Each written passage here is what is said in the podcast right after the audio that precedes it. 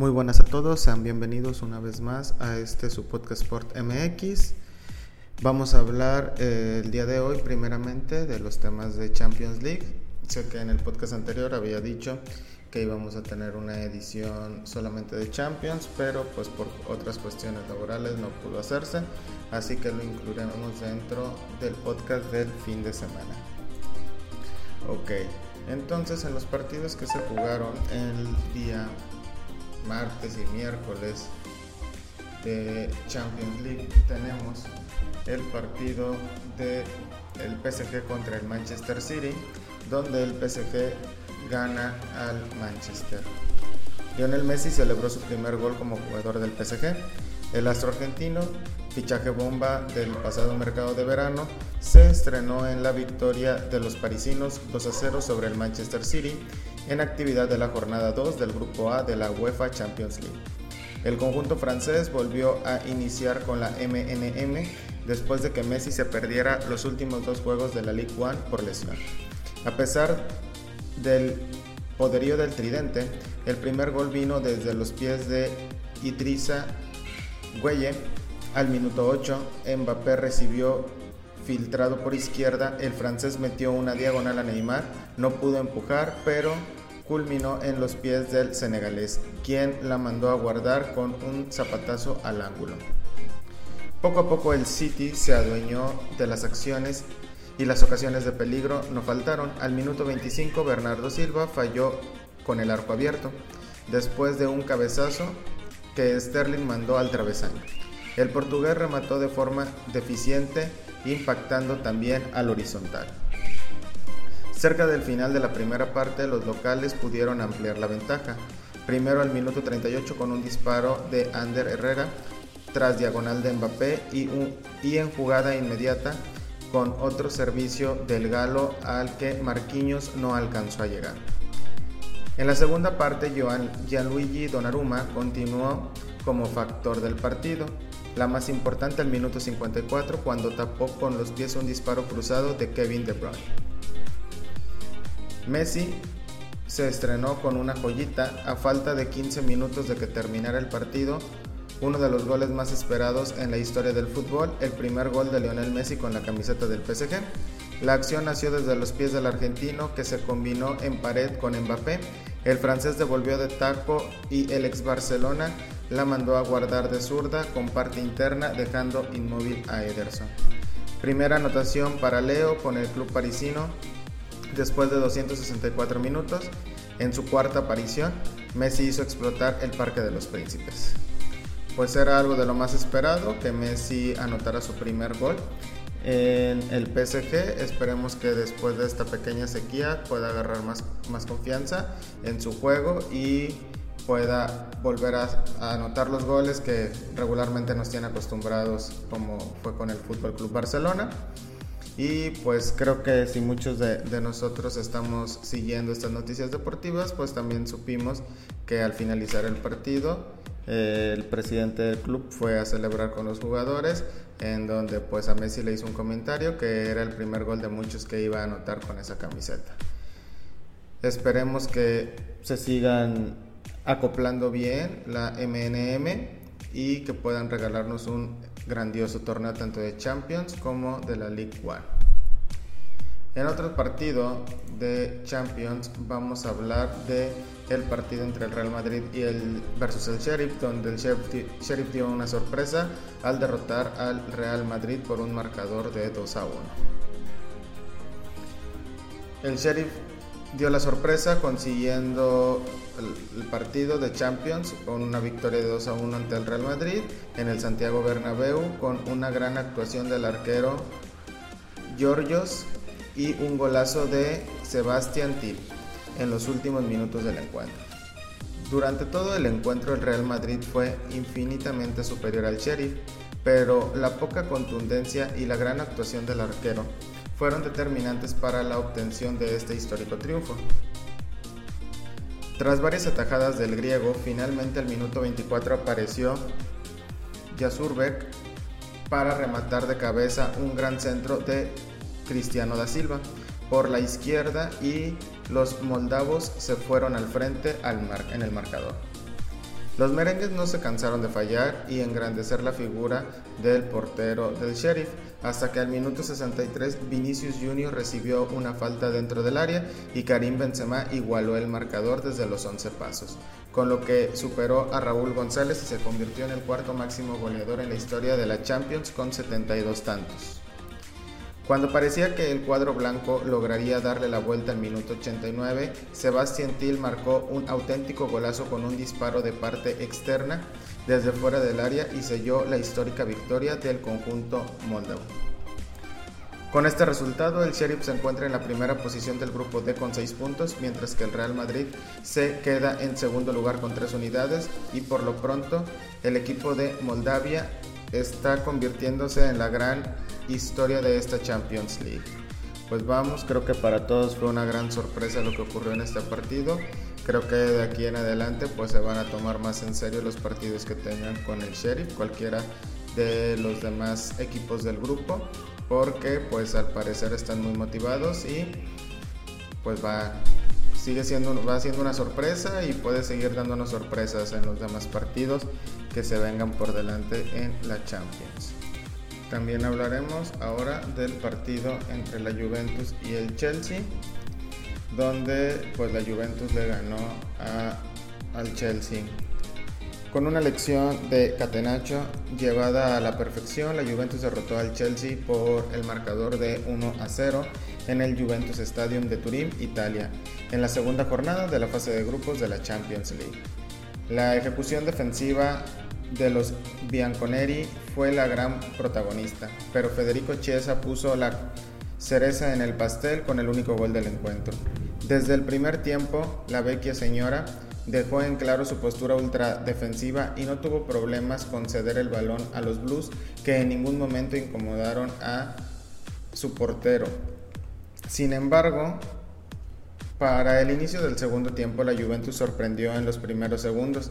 Federico Bernardeschi habilitó con un pase filtrado a Federico Chiesa, quien entró como un auténtico tren a toda velocidad y sacó un disparo fulminante para poner el 1 por 0.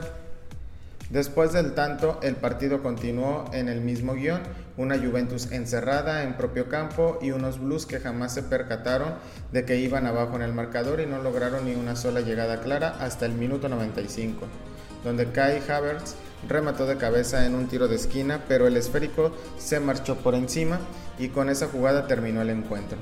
La Juventus se instaló en primer lugar del grupo H con 6 puntos y su próximo partido será ante el Zenit en Rusia, mientras que el Chelsea se quedó con el segundo lugar y recibirá al Malmo en Stamford Bridge el 20 de octubre. En otros partidos, también hablaremos ahora del partido de la dolorosa derrota del Fútbol Club Barcelona ante el Benfica con un marcador de 3 a 0. Esto ocurrió también en la segunda jornada del grupo E de la Champions. El uruguayo Darwin Núñez anotó un doblete para el cuadro luso. Barcelona sufrió su segunda goleada en el grupo E de la Champions League, esta vez a manos del Benfica que lo venció por 3 a 0 en el estadio Daluz de Lisboa. Los azulgrana son coleros y registran 6 goles en contra en sus dos primeros partidos. Con solo 3 minutos de juego, Darwin recibió un pase a profundidad, recortó a Eric García y soltó un disparo que se coló ajustado al palo derecho de Marc-André Ter Stegen. El Barça, que acabaría con 10 por la expulsión de Eric García al minuto 87, reaccionó bien al tanto en contra, haciéndose con el dominio del balón, apoyado en la buena actuación de Frankie de Jong y del joven Pedro González Pedri en el centro del campo. Algo agazapado ante el dominio, sin premio del Barça, el Benfica buscaba hacer daño por la izquierda por donde apareció Darwin Núñez, Núñez perdón, manteniendo un continuo duelo con su compatriota del Barça Ronald Araujo. El Barça, que aunque sin gol había logrado mantener el control del juego en el primer tiempo, empezó peor tras la pausa ante un Benfica que presionaba y llegaba más al área azulgrana. Coman trató de refrescar el equipo con las entradas de Ansu Fati, Nicolás González y Coutinho, pero mientras trataba de ajustarse, Rafa Silva aprovechó un rechazo de Ter Stegen para marcar el 2 a 0 en el minuto 69. El tanto fue un masazo para el club azulgrana que entró en una fase de imprecisiones favoreciendo el juego del Benfica que aumentó su cuenta cuando Serginho Dest cometió una mano sancionada como penal. Darwin no falló desde los 11 metros al minuto 79 para rematar una pésima segunda parte del Barcelona que trató de reaccionar con más corazón que cabeza sin obtener ningún resultado. Bueno, pues ahora sí que el Club Fútbol Club Barcelona tiene una situación muy complicada en Champions, ya que al tener dos, derrotas y tantos goles en contra, pues puede complicar mucho su clasificación para, para los octavos de final de Champions League. Esperemos que en los próximos dos partidos que sean en casa pueda sacar los resultados y que en algunas de las visitas que le queda también y que pues no reciba ya tantos goles que los jugadores que están lesionados regresen y que pues con lo que tienen puedan puedan este mejorar su juego. Saliéndonos un poquito del tema, una disculpa si llegan a, escuchar algunos ruidos extraños. En mi ciudad está a punto de llover, en lo que estoy grabando el podcast y pues se, está, se pueden escuchar algunos de los truenos en esto. bueno, Ahora hablaremos, para finalizar, sobre los partidos más importantes de Champions League, sobre el partido del Manchester United contra el Villarreal. Este partido lo ganó el Manchester United por un marcador de 2 a 1. El partido llegaba a su final y cuando todos pensábamos que el Manchester United iba a sumar su tercer partido consecutivos sin ganar en Old Trafford, apareció Cristiano Ronaldo. A los 94 minutos, Fred tira un centro buscando a Cristiano. El portugués logra bajar el balón a Lingard, quien no pudo rematar y se, le, y se la devolvió a Ronaldo.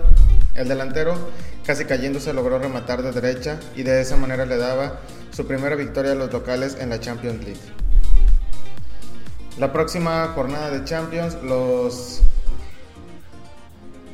equipos, bueno, el equipo del Manchester United recibirá en Old Trafford a Atlanta para la fecha 3 del grupo F. Lo más relevante fue pues el gol que Cristiano Ronaldo anotó en los últimos minutos. Hablando un poquito más de lo que sucedió en este partido,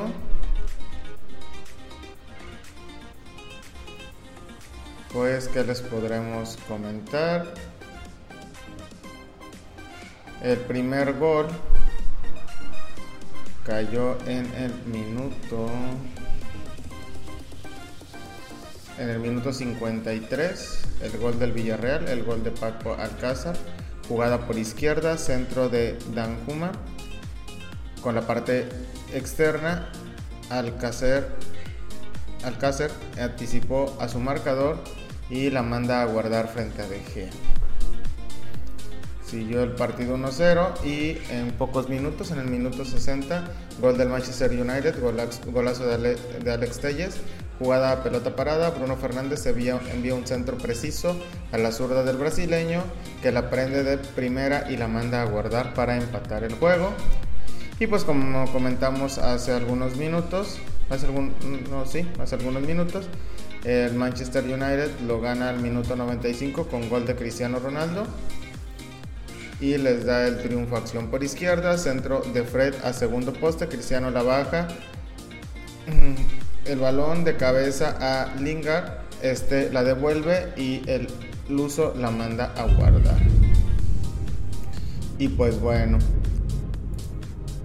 hasta ahora sería todo lo referente hacia lo sucedido en esta jornada de Champions League. Platicamos de los partidos más importantes. Vamos ahorita a mencionar todos los resultados. Los resultados del día martes. El Ajax le ganó al Besiktas 2 por 0.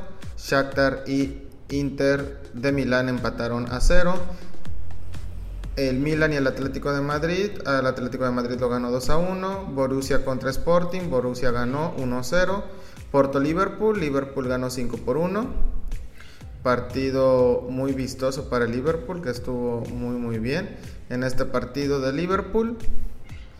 Eh, los cinco goles fueron anotados por Salah al minuto 18, por Sané al minuto 45, de nuevo Salah al minuto 60. Después reducían la diferencia el Porto con gol de Taremi al minuto 75 y luego un doblete de Firmino al minuto 77 y al minuto 81. Ni un partido con muchos goles. El PSG le ganó al Manchester City 2 por 0. El Club Brujas ganó a Leipzig 2 por 1 y el Sheriff le ganó al Real Madrid 2 a 1. Esto correspondiente a la jornada de Champions que ocurrió el día martes 28 de septiembre. Y ahora daremos los resultados de lo ocurrido el día miércoles 29 de septiembre. Atlanta gana a Young Boys 1 a 0. El Zenit le ganó 4 por 0 al Malmo. El Bayern Múnich le gana 5 a 0 al Dinamo Kiev. El Benfica 3 por 0 al Barcelona. La Juventus 1 por 0 al Chelsea. El Manchester United 2 por 1 al Villarreal. El Salzburgo 2 por 1 al Lille. Y el Wolfsburgo y el Sevilla empatan a un gol. En el partido del Bayern Múnich contra el Dinamo de Kiev fueron un doblete de Lewandowski, minuto 12 de penal y minuto 27 con, a pase de Thomas Müller. Ah, después hasta el minuto 68, gol de Nabri, pase de Sané. Después al minuto 74, gol de Sané. Y al minuto 87, gol de Motín a pase de Pavard. Entonces la clasificación quedaría de la siguiente manera después de dos jornadas. Solo mencionaremos los dos primeros lugares de grupo. Grupo A, PSG y Club Brujas con 4 puntos. Grupo B, Liverpool con 6 puntos y Atlético de Madrid con 4 puntos. Grupo C, Ajax y Borussia Dortmund con 6 puntos. Grupo D, Sheriff con 6 puntos, Real Madrid con 3 puntos. Grupo E, Bayern Múnich con 6 puntos, Benfica 4 puntos. Grupo F, Atalanta 4 puntos y Young Boys 3 puntos. Grupo G, Salzburgo 4 puntos, Sevilla 2 puntos. Y Grupo H, Juventus 6 puntos, Chelsea 3 puntos. Así está hasta el momento. los grupos de, de Champions. Y pues cuando sea la siguiente jornada estaremos platicando de ello.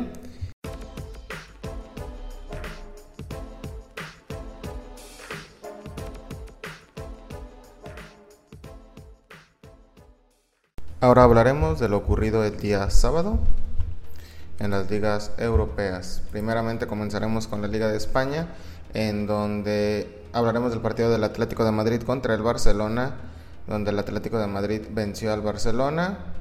El Barcelona sigue sin ver la luz al final del túnel y ahora el Atlético de Madrid lo venció fácilmente en el Wanda Metropolitano de la capital española con una gran actuación de Joao Félix y goles de Tomás Lemar y del ex culé Luis Suárez, quien pidió perdón a la afición al momento de celebrar. Los colchoneros se llevaron una victoria por 2 a 0. Desde el primer tiempo los colchoneros impusieron condiciones comandados por el joven portugués que sigue demostrando que está hecho para los grandes escenarios. Al minuto 22, con la simple recepción, se quitó a Oscar Mingueza y se dio para Luis Suárez, quien asistió a Tomás Lemar para que sacara un disparo fulminante dentro del área de Ter. El dominio rojiblanco era incontrolable para la defensa blaugrana y cuando los primeros 45 minutos estaban a punto de terminar, Luis Suárez tuvo su revancha y marcó el segundo gol del Atleti después de un contragolpe comandado por Lemar. Durante el segundo tiempo, Ronald Koeman, quien estaba cumpliendo su segundo partido de sanción en las gradas, estuvo moviendo sus fichas. Entraron Ansu Fati, Ricky Puy, Luke de Jong, pero ninguno logró revertir la situación del cuadruculé, que estaba mental y anímicamente derrotado desde el final del primer lapso. El Atlético de Madrid simplemente dejó transcurrir los minutos y se llevó la victoria para llegar a 17 puntos y meter presión al Real Madrid que enfrenta este domingo al español. Por otra parte, el Barcelona se mantiene con 12 puntos y podría caer a la novena posición si el Betis supera al Villarreal. Con lo sucedido con Luis Suárez, El partido entre el Atlético de Madrid y Barcelona guardaba diversos atractivos, uno de ellos el ver si el ex azulgrana Luis Suárez y Anthony Griezmann le anotarían a su ex equipo y al menos el uruguayo ya se hizo presente en el marcador. Había tenido minutos antes la mejor ocasión de los rojiblancos, no es normal verle fallar este tipo de ocasiones, por lo que a la segunda que tuvo no perdonó. El uruguayo, que no celebró el gol por respeto al equipo donde jugó seis temporadas, había cuajado una buena primera mitad participando mucho más en el juego que en choques anteriores. El delantero era una de las salidas de su equipo, jugadas de espalda y dejando balones para un Joao y un Lemar desatados. Cuatro goles suma ya en la liga el delantero Charrúa, cinco si sumamos el del triunfo frente al Milán en el partido de Champions el pasado miércoles. Un gol que supuso una victoria de oro para los rojiblancos, igual que frente al Getafe, donde su doblete le dio tres puntos a los del Cholo, también sobre la hora. Lo que está claro es que no se le ha olvidado hacer goles. Durante su festejo, o bueno, pidió perdón a la afición, pero pues también hizo una señal hacia Kuman, la llamada de Kuman. Luego de pedir perdón por su gol a la gente azulgrana, el Charrúa hizo otro gesto, esta vez más polémico. Luis Suárez se llevó la mano a la oreja y a la boca, simulando un teléfono en lo que todo el mundo cree que es un mensaje para Kuman, tras la llamada con la que fue avisado que no sería más miembro de la plantilla culé. Kuman me llamó y me dijo que no iba a contar conmigo. Yo acepté la decisión, pero le dije que yo tenía contrato y que sería el club el que tendría que arreglarlo. Fueron las palabras de Luis Suárez en febrero para explicar su polémica salida. El Barcelona sigue mal y de malas y pues creo que no vemos salida de esto. Muy seguramente en las próximas semanas pues será la salida del de DT Kuman del Fútbol Club Barcelona. Esperemos pronto pueda llegar Xavi o Pirlo, que son algunas de las opciones que tiene el Fútbol Club Barcelona para su cambio de entrenador. Y pues bueno, daremos los marcadores de otros partidos que se celebraron el día de hoy en la Liga Santander. El Osasuna ganó al Rayo Vallecano 1 a 0. Mallorca le ganó al Levante 1 a 0. Cádiz y Valencia empataron. Y pues este partido del Atlético de Madrid y Barcelona que quedó un 2 a 0 para el Atlético de Madrid. Pasaremos ahora a la Liga Italiana, en donde hablaremos del partido del Sassuolo versus el Inter. Y también hablaremos sobre el partido del Torino contra la Juventus. En este partido, el Inter logró derrotar al Sassuolo y le pisa los talones al Napoli. Seco fue la figura del Inter para lograr la remontada en casa del Sassuolo y obtener tres puntos que lo acercan al líder Napoli de la clasificación tras la jornada 7 en la Serie A. El ariete bosnio anotó el 1 a 1 en el primer balón que tocó. Fue el hombre clave del partido, ya que al minuto 78 un penalti provocado por él mismo sirvió para que Lautaro que también fue suplente, pusiera el 1 a 2 desde el punto de penalti. No acabó ahí. En el minuto 81, Seco estuvo a punto de poner el 1 a 3, pero su gol fue anulado finalmente por un fuera de lugar. Junto a Seco, la actuación de Handanovic, perdón, pese a no poder parar el penalti de Berardi, fue clave para mantener el 0 a 1 hasta el gol de Seco. Con este triunfo el Inter se pone a solo un punto de líder, el Napoli, que juega este domingo. El equipo de Simeone, Inzaghi, siguió invicto en la Serie A y no pierde en el torneo local desde mayo pasado ante la Juventus. Además lleva 12 partidos seguidos en la liga marcando dos o más goles. Sigue, por tanto, siendo el máximo candidato a revalidar el título que ya ganó la pasada temporada con Antonio Conte. Y pasando al partido de Torino contra la Juventus, la Juventus se lleva el clásico de Turín y consigue su tercera victoria consecutiva. La edición número 246 del derby se lo llevó la Juventus, consiguió una importantísima victoria 1 por 0 gracias al solitario tanto de Manuel Locatelli al minuto 86.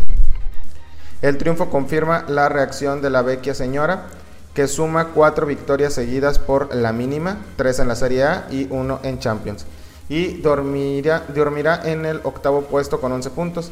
Aún lejos queda el Napoli, que suma 18 y un partido menos. La Juve, muy mermada en ataque por las bajas de Morata y Dybala, comenzó golpeando a la contra por el costado izquierdo. Moiskean remató cruzado a los 3 minutos y McCain envió a las nubes un buen pase atrás de Rabiot. El Torino que tenía las bajas de Velotti, Sasa, Pride, se fue adueñando poco a poco del balón y de las ocasiones. Lukic estuvo a punto de abrir la lata a los al minuto 22 con un cabezazo a la salida de un saque de banda que salió rozando el poste y Mandrogara obligó a despejar de puños al minuto 38.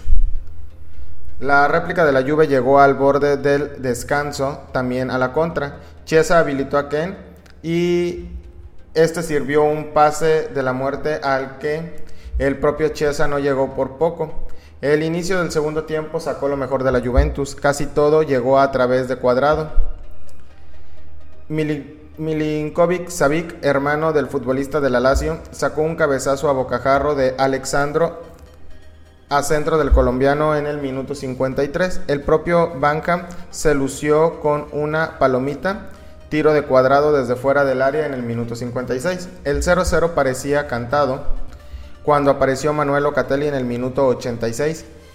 El ex de Milán y Sassuolo recibió de Chiesa en la frontal y marcó con un tiro ajustado al poste.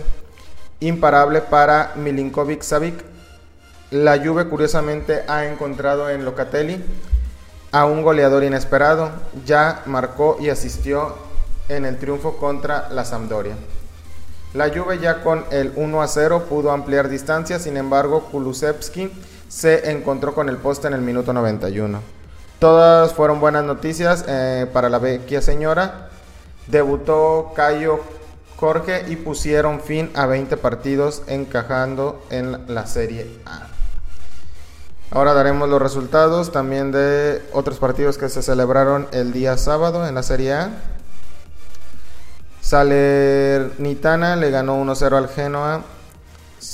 el Inter pues le ganó a el Sassuolo 2 1 y la Juventus le ganó 1 0 a el Torino. Ahora pasaremos a hablar sobre los partidos ocurridos en la Liga Premier, donde hablaremos del partido de los Wolves contra el Newcastle, donde jugó Raúl Jiménez y del partido del Chelsea contra el Southampton. También daremos pues los resultados de los otros de la otra actividad de este partido, de estos partidos de la liga. Eh, en este partido del Wolves y el Newcastle, los Wolves se llevaron la victoria de su primera victoria de la temporada tras vencer 2 a 1 al Newcastle en duelo de la jornada 7 de la Premier League. Raúl Jiménez con un par de asistencias y Wang Hee-chan con un doblete. Fueron las figuras del conjunto local para obtener tres puntos que los catapulta a la mitad de la clasificación. Bruno Lag apostó por el tridente Juan Jiménez Trincao para la ofensiva del equipo, dejando a Traoré en el banquillo. La decisión no le pudo funcionar mejor lo del surcoreano y el mexicano fue para enmarcar. Por su parte, Trincao estuvo poco certero, aunque los tres puntos le darán tranquilidad a los Lobos para corregir detalles. Fue al minuto 20 cuando llegó la combinación letal entre el mexicano y Corea del Sur para asestar el primer gol a las Urracas. Raúl recibió en tres cuartos de cancha, el rival intentó derribarlo, no lo logró. El examericanista filtró para Hichan y este cruzó a Carl Darlow para el primer tanto. El cierre de la primera mitad fue trepidante. Un latigazo estuvo a punto de alargar la ventaja local, si no es que Trincao estrelló la pelota en el travesaño al minuto 40. Segundos después, Hendrik lograba la paridad con polémica. José Sá recibió un golpe en el hombro tras disputar el balón contra Joel, Joel Linton. El portero portugués decidió levantarse del césped y el árbitro Graham Scott no detuvo el partido, lo que fue bien aprovechado por el Newcastle para igualar el marcador. Ante la polémica, el Molineux se incendió, los Wolves salieron con muchísima intensidad en el complemento y al minuto 58 obtuvieron su recuperación gracias a otra combinación entre Jiménez y Wang. Casi fue una calca del primero, asistencia azteca y definición cruzada del atacante asiático. Un mazazo que liquidó a los de Steve Bruce y del que ya no se pudieron levantar. Raúl Jiménez pues cada vez está dando más señales de vida en el equipo. Y pues bueno, ya sabemos que Raúl Jiménez va a venir para los próximos partidos de la selección mexicana. Eh, bueno, creo que es algo que hacía falta en la selección, es el delantero principal y esperemos pueda dar victorias para el equipo mexicano, para la selección mexicana y que podamos estar todavía más tranquilos en el octagonal final para la clasificación al mundial. Hablando del partido del Chelsea y el Southampton, el Chelsea se llevó la victoria. Dormirán como líderes de la Premier League luego de perder ante el Manchester City y ante la Juventus a media semana. El Chelsea parecía que tendría una semana para el olvido, pero la expulsión de Ward Prowse del Southampton abrió el camino para una victoria de último momento, 3 a 1, que los haría líderes al menos hasta el día domingo. Thomas Tuchel, que no podía contar con Kanté, ya que está enfermo de COVID-19. James y Pulisic lesionados, sorprendió dejando en el banquillo a Jorginho, Mount, Havertz y Marcos Alonso, recientemente convocados por Luis Enrique. Aspilicueta fue titular y sin jugar se quedaron una vez más Kepa y Saúl Ñíguez. El ex del Atlético no ha vuelto a tener minutos en liga le sustituyeron en el descanso desde su debut contra el Aston Villa. El partido se le facilitó rápidamente a los Blues porque a los 9 minutos ya lo ganaba 1 a 0.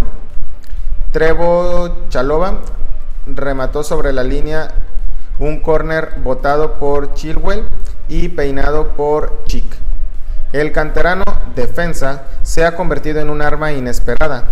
Solo Lukaku ha marcado más goles que Chalova en lo que va de Premier para el Chelsea. El partido iba de un área a otra. Amagó con empatar Ward Pros a los 21 minutos con un tiro que salió rozando el poste. Respondió Loftus Chick con un tiro que lamió la escuadra a los 22 minutos y Chilwell con un disparo que salvó a bocajarro el meta McCarthy a los 26 minutos. La reacción del Southampton llegó con un cabezazo que no llegó a conectar Walcott en boca del gol al minuto 33. Hubo dos goles anulados, el Chelsea marcó hasta en dos ocasiones antes del descanso, pero ninguno de los dos tantos subió al marcador.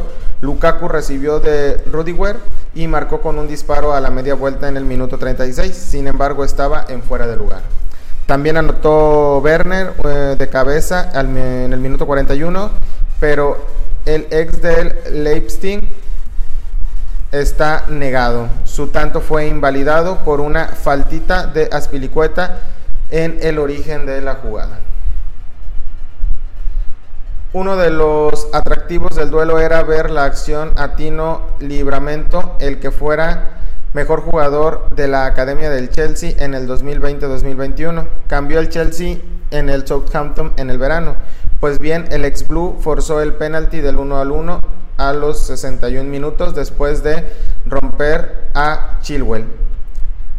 James Ward-Prowse marcó de penalti y puso fin a 270 minutos sin marcar en Premier, que fue desde agosto. Curiosamente, los últimos nueve goles en la, en la liga del capitán del, de los Saints han sido de falta. Cuatro han sido de falta y de penalti cinco. La alegría de Ward Prowse duró poco. McCarthy con un paradón evitó que Werner marcara a placer en el minuto 72. Sin embargo, la expulsión del mencionado Ward Prowse por una temeraria entrada sobre Jorginho, la cual fue revisada por el VAR, dio alas al Chelsea. La jugada del 2 a 1 en el minuto 84 nació de los pies de Barclay, que entró por Loftus Cheek y parece haber adelantado a Saúl en la rotación. El ex del Everton sirvió un gran cambio, sirvió de un gran cambio de juego para que Aspiricueta llegara desde segunda línea, sirviera el pase de la muerte hacia Werner. Esta vez el alemán no perdonó. El Chelsea acabó poniendo tierra de por medio en el minuto 90 con una acción de billar de tres bandas. Una bonita triangulación entre Mount y Aspilicueta acabó en un remate de Lukaku al poste. El posterior remate de Aspi también se estrelló en el poste y finalmente fue Chilwell quien marcó. No sin, no sin suspenso. McCarthy detuvo su disparo, pero la tecnología del gol decretó que el balón ya había entrado. La victoria sufrida sobre el Southampton permite a los Blues acostarse líderes provisionales con 16 puntos, dos más que Liverpool, Manchester United y Everton. En otros partidos de la Premier League está el empate 1 a 1 del Manchester United contra el Everton, el empate 0 por 0 del Burnley y el Norwich, la victoria de Leeds United 1 por 0 al Watford y el empate de Brighton contra el Arsenal. Mm, ahora, para terminar con el fútbol, del día sábado hablaremos de la liga alemana, del partido de el Dortmund contra el Augsburgo, donde el Dortmund se llevó la victoria. El Borussia Dortmund está aprendiendo a sobrevivir sin el lesionado Erling Haaland. Derrotó al Sporting 1 por 0 en Champions y hoy le gana al Augsburgo 2 por 1 en la jornada 8 de la Bundesliga. Eso sí, sufrió para conseguir la victoria y es que eh, los partidos del Borussia son lo más parecido a una montaña rusa. La emoción siempre está asegurada. Da igual que a los 10 minutos ya ganara gracias a un penalti provocado por un pisotón sobre Malen y transformado con mucha clase por Guerreiro. El Dortmund se relajó y el Augsburgo igualó a los, a los 35 minutos. La jugada nació de un robo sobre Witzel. Mayer se sacó un zapatazo que golpeó en el larguero y Sekiri cazó el rechace para marcar a placer. El comienzo del segundo tiempo fue frenético, el Borussia Dortmund se adelantó nuevamente en el minuto 51, Hummels lanzó el contragolpe por medio de Wolf, pero fue Reus quien habilitó a Brandt para que anotara con un disparo no demasiado fuerte con la zurda desde la frontal. El Barça salvó al Dortmund solo un minuto después, un manotazo de Sekiri invalidó el posible 2 a 2, anotado por el propio atacante suizo. De ahí en adelante los pupilos de Marco Ross evidenciaron sus problemas para cerrar los partidos. Reus con todo a placer remató al larguero en el minuto 57. Torgan Hazard desperdició un mano a mano después de, de una gran asistencia al minuto 67 y Reus otra vez envió a las nubes un pase de la muerte de Wolf en el minuto 70. Fue la última aportación del incisivo Wolf que se retiró lesionado en el minuto 72. La victoria sin Haaland sitúa provisionalmente al Borussia segundo con 15 puntos, lo mismo que al Friburgo. Solo el Bayern, que tiene 16 puntos y un partido menos, lo supera. En otros resultados de la Bundesliga, ganó el Friburgo de visitante 2 a 1 al Hertha, ganó el Stuttgart 3 a 1 a Hoffenheim, ganó el Borussia Mönchengladbach 3 a 1 al Wolfsburgo y ganó Leipzig 3 a 0 a Bochum. Esto es lo referente a la Bundesliga del día sábado. Más adelante comentaremos sobre los partidos sucedidos el día domingo. Y para finalizar con las noticias del día sábado, hablaremos un poco del béisbol, donde en México va por el bicampeonato del Mundial Sub-23 de béisbol. La selección mexicana derrotó el viernes por la noche a Colombia para clasificarse a la final del torneo que le dará la oportunidad de disputar el bicampeonato. fue un cuadrangular solitario de Tirso Ornelas en el cierre de la sexta entrada, el que le dio la victoria a México de tres carreras por dos sobre los cafetaleros. La novena dirigida por Enrique Cherreyes jugará por la medalla de oro esta noche, sábado 2 de octubre, a las 21.30 horas, tiempo del centro de México ante Venezuela, líder de la ronda con cuatro victorias y una derrota. Por su parte, Colombia buscará hacerse de la medalla de bronce ante Cuba en partido que se llevará a cabo previo a la final del campeonato, que tiene lugar en Sonora. Le deseamos el mejor de los éxitos a la selección mexicana de béisbol sub-23 y que llegue a obtener esa victoria de la medalla de oro.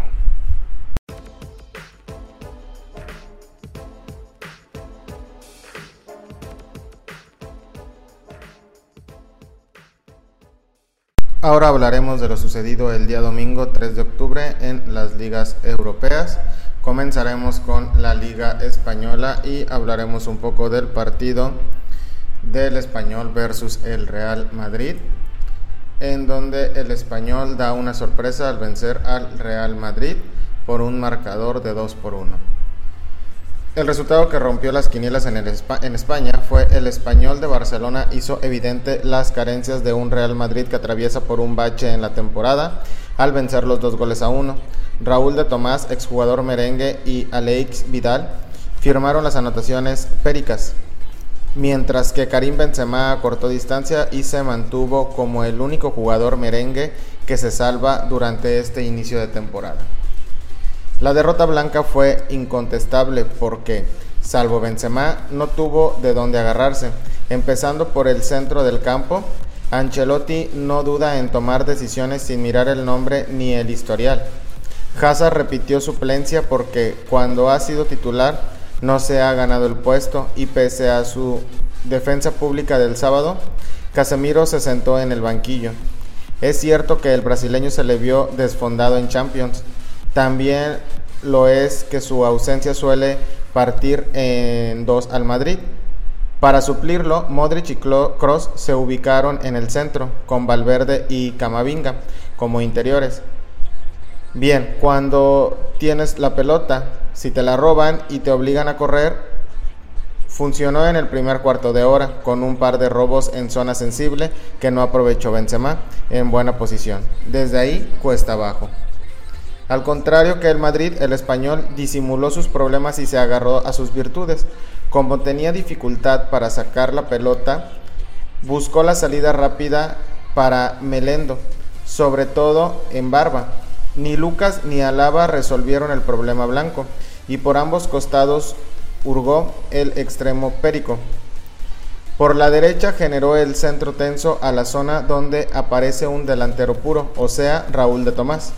Ninguno de los cuatro zagueros estuvo más avispado que sus dos rivales.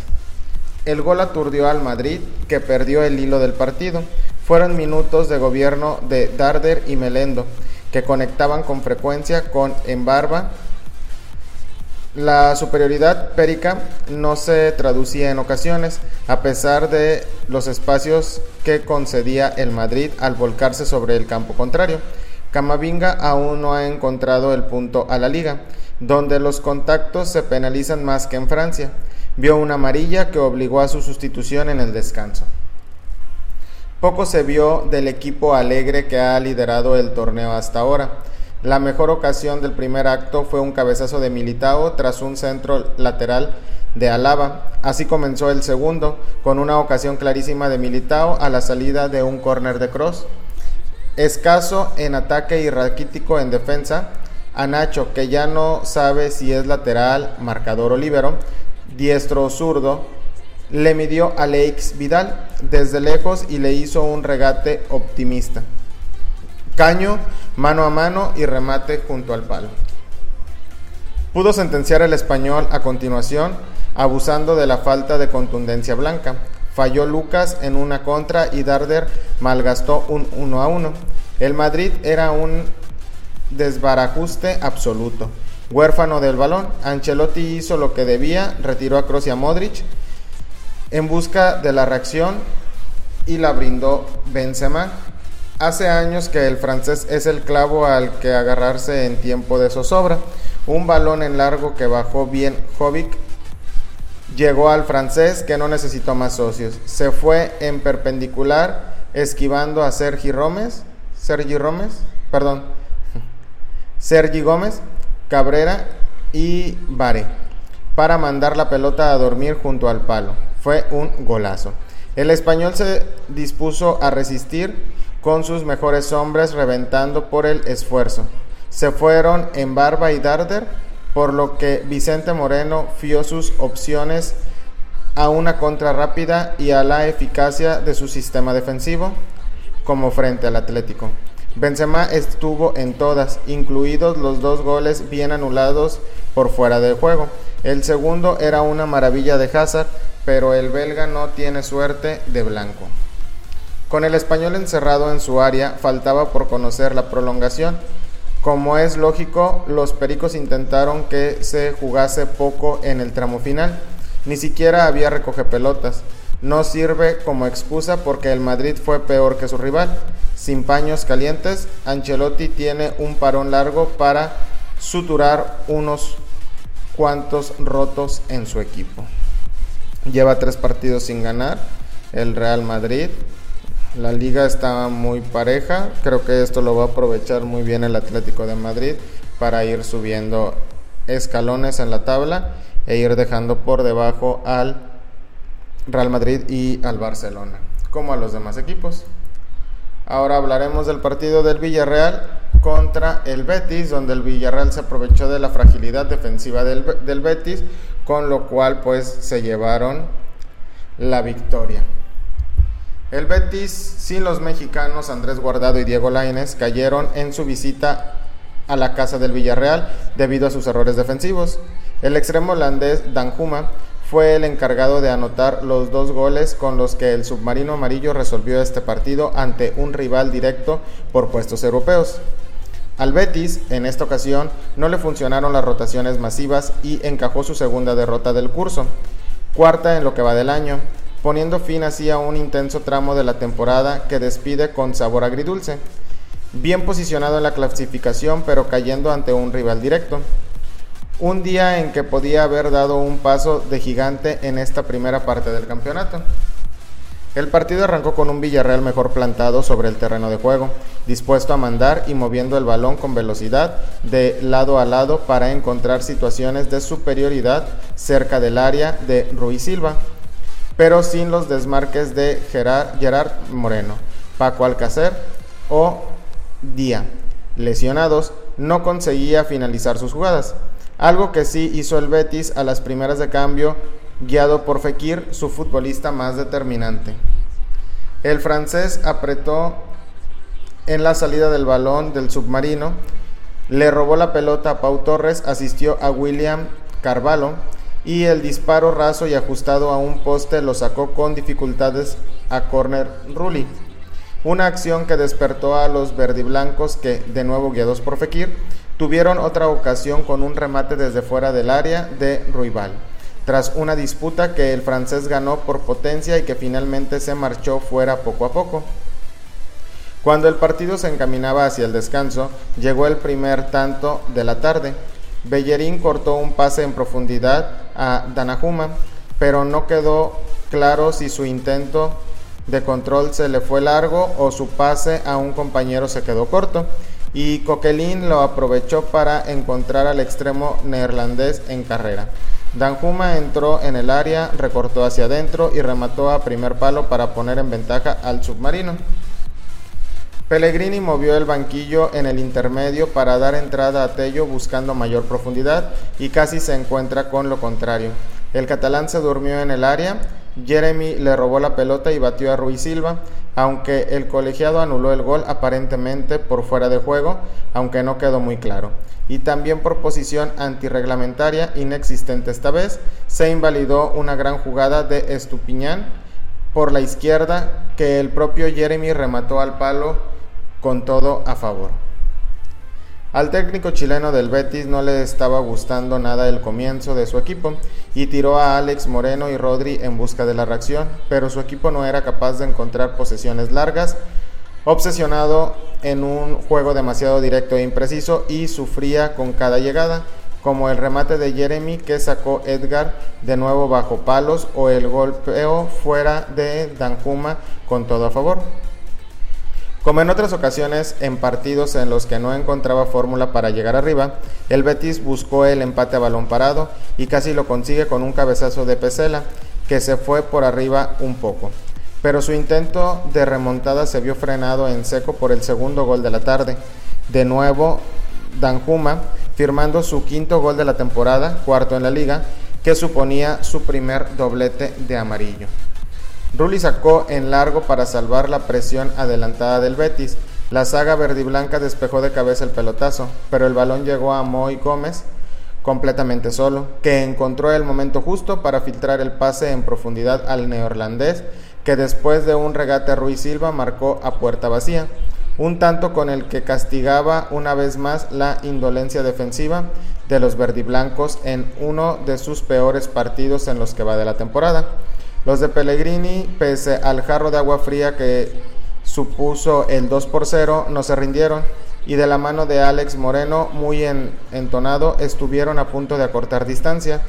Una gran acción en el área del lateral catalán no supo convertirla en boca del gol. Un toque de atención que captó rápidamente el Villarreal, convirtiendo el campo en un rondo gigante para dejar pasar los minutos. A punto estuvo incluso de hacer un tercero de nuevo con Dan Juma desatado como protagonista.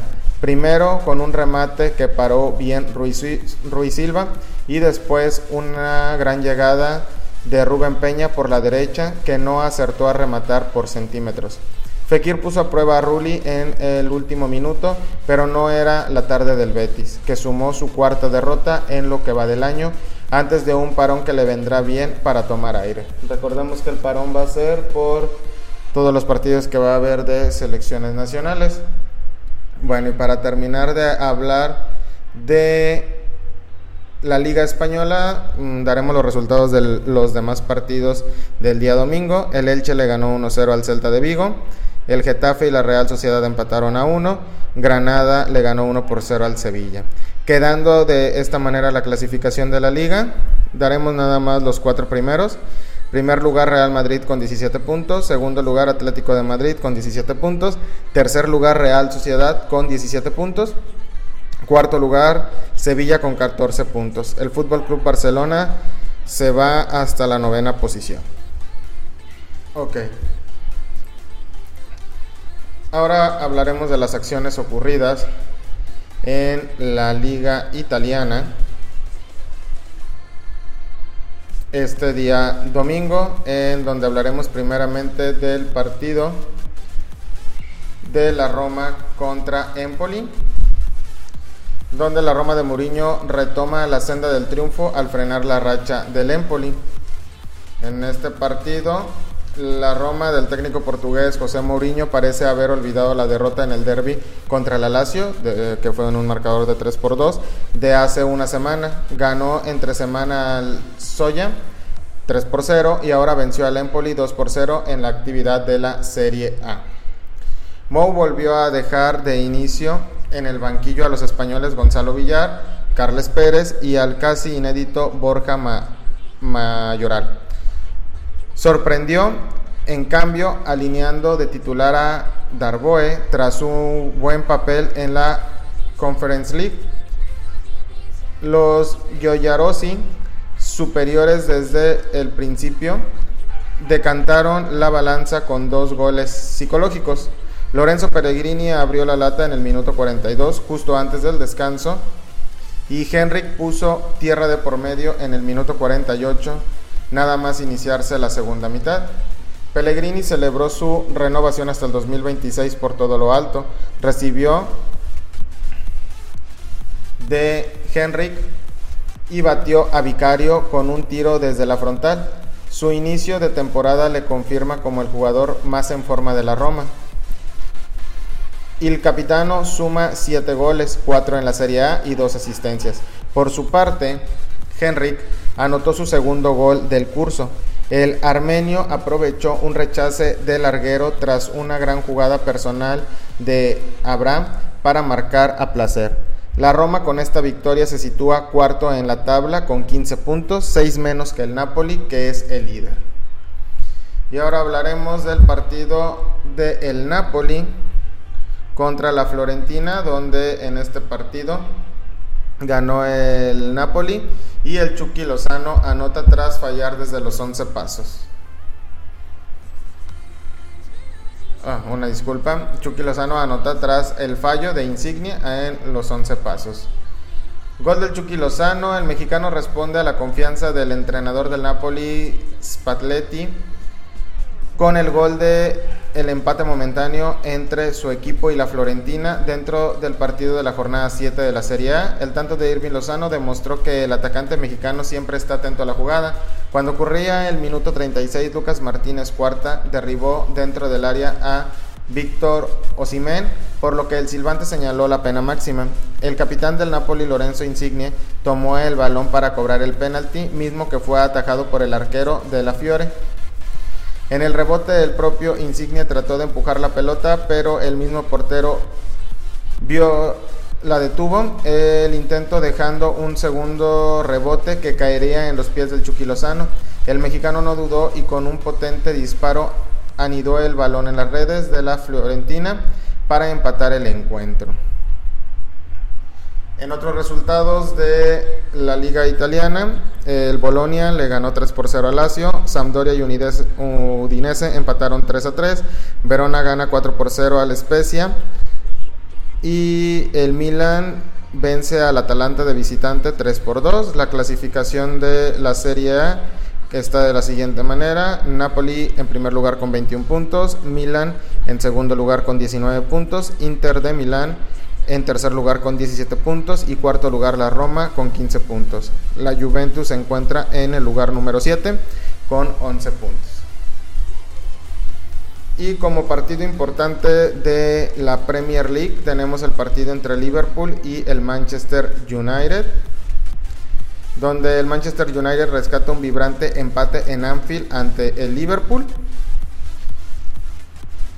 un segundo tiempo de alto nivel entre los dos últimos campeones de la Liga Premier deparó el domingo un empate de 2 por 2, preservando cuando la agónica intervención le impidió a Fabiño darle la victoria a Liverpool sobre el Manchester City.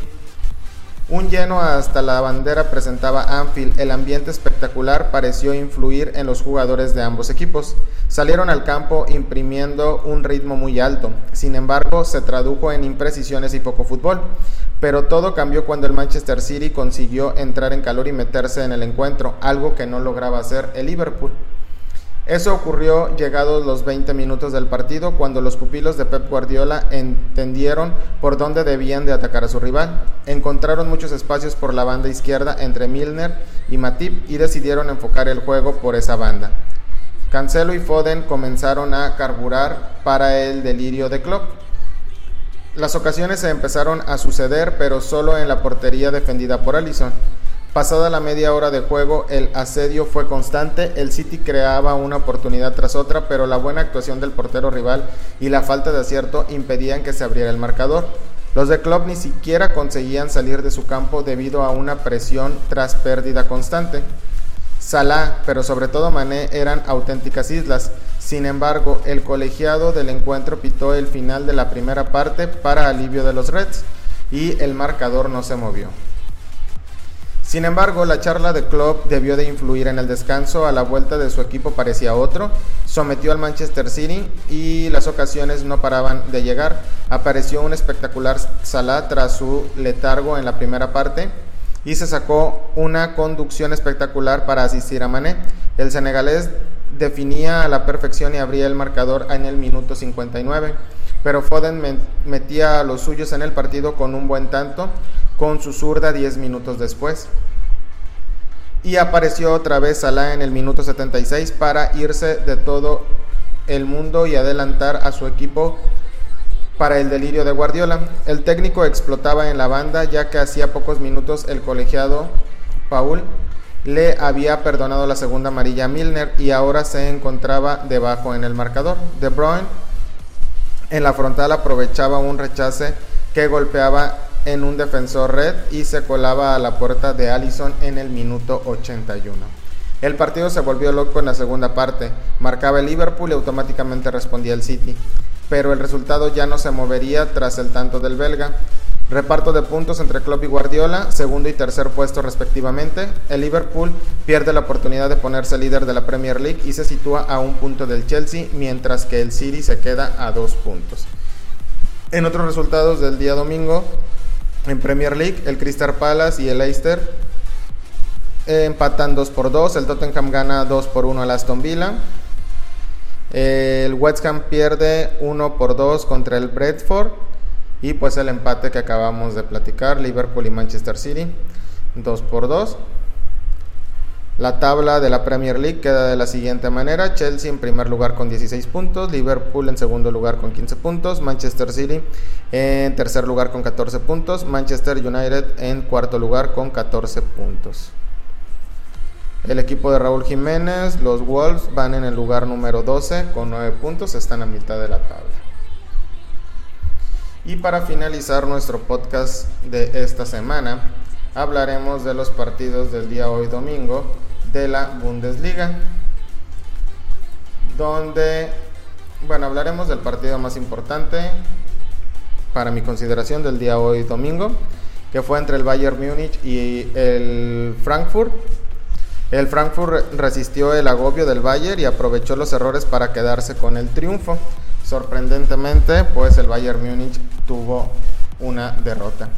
El Frankfurt dio la sorpresa en la jornada 7 de la Bundesliga al derrotar al Bayern Múnich por un marcador de 2 por 1 y lo hizo gracias a una brillante exhibición de su portero Kevin Trapp, quien tapó cualquier cantidad de remates de los locales, pero después permitirle a sus compañeros aprovechar errores puntuales del rival en zona de definición.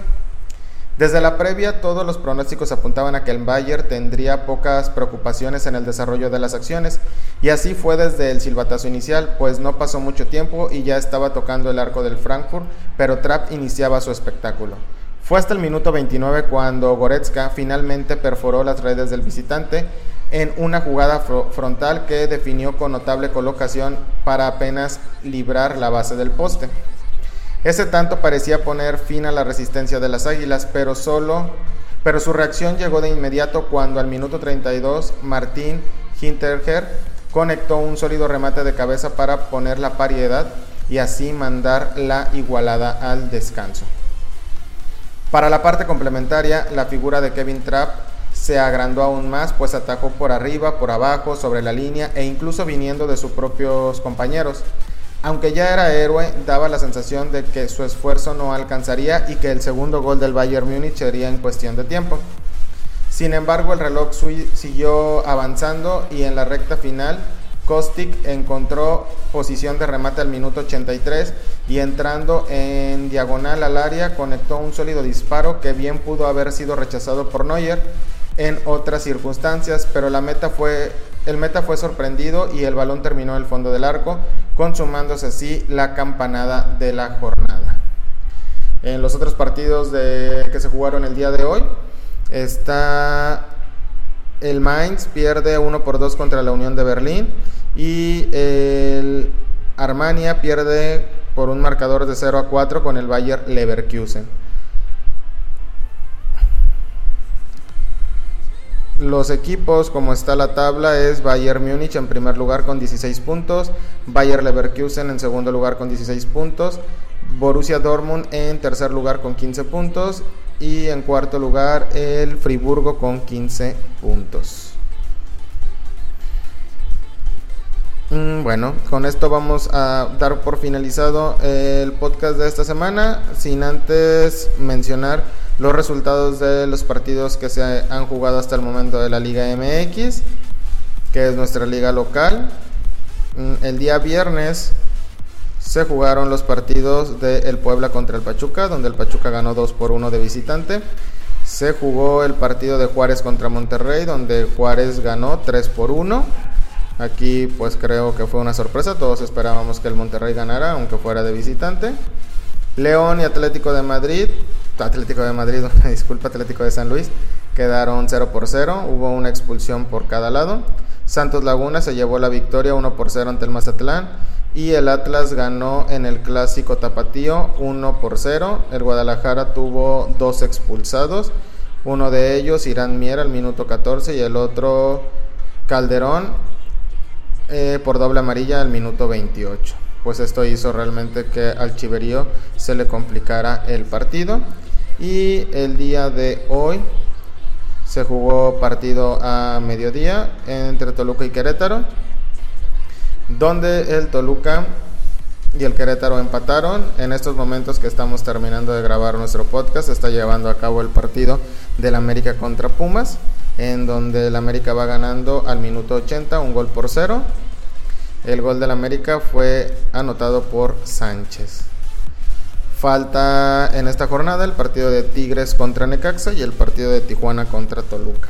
Hasta el momento, con los partidos que se llevan, la tabla está de la siguiente manera. Considerando que el América se lleva el triunfo, el América estaría en primer lugar con 25 puntos, Atlas en segundo lugar con 22 puntos, Toluca en tercer lugar con 21 puntos y Monterrey en cuarto lugar con 20 puntos. Ahora sí, con esta información vamos a dar por concluido el podcast de esta semana. Esperamos que nos escuchen y pues nos veremos aquí en el próximo fin de semana en un nuevo podcast Sport. Muchas gracias, hasta luego.